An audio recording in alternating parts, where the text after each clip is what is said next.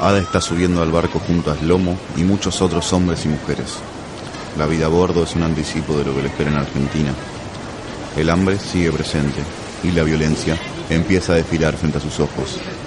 Ojos que también empiezan a percatarse de algunas situaciones.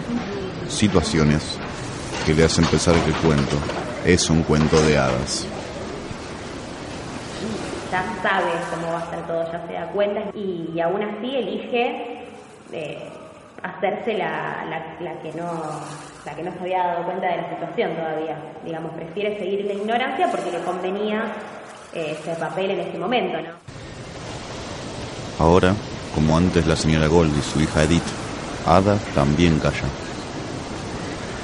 El barco la lleva a un destino pérfido de prostitución y humillaciones, pero el barco se sigue moviendo y ella con él, hacia un país que no conoce, con un idioma que no conoce. Después de la angustia inicial, resuelve que lo mejor es asumir su situación y tratar de sacar ventaja de saber su destino. Entonces, intenta ganar el favor de su rufián.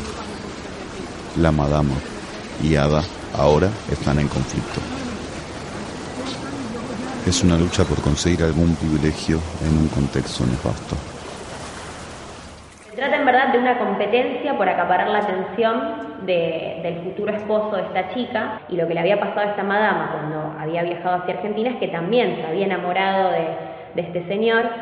Entonces era como una competencia para ver quién sería la, nueva favorita del rufián. Pero en el barco hay problemas más graves que la valoración de un rufián.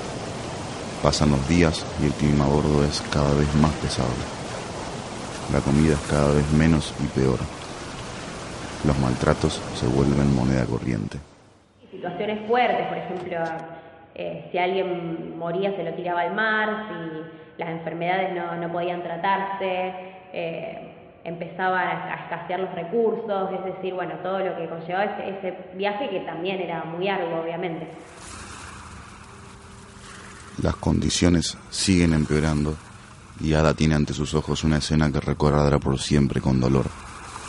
Una de sus compañeras de viaje da a luz a su hijo en el barco. La situación es extrema.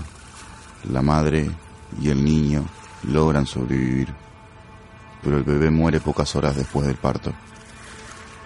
Las costas argentinas se ven en el horizonte y algunos rufianes presionan a la madre para que se deshaga del cadáver de su hijo.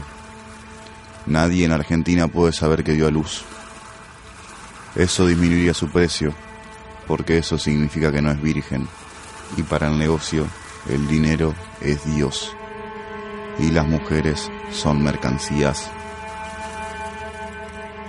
la madre finalmente no ve otra salida que ceder a las presiones.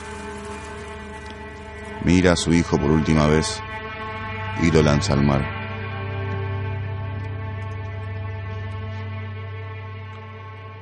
El barco frena, las mujeres y rufianes bajan y allí mismo algunos se casan. Comienza el desfile de mercancías.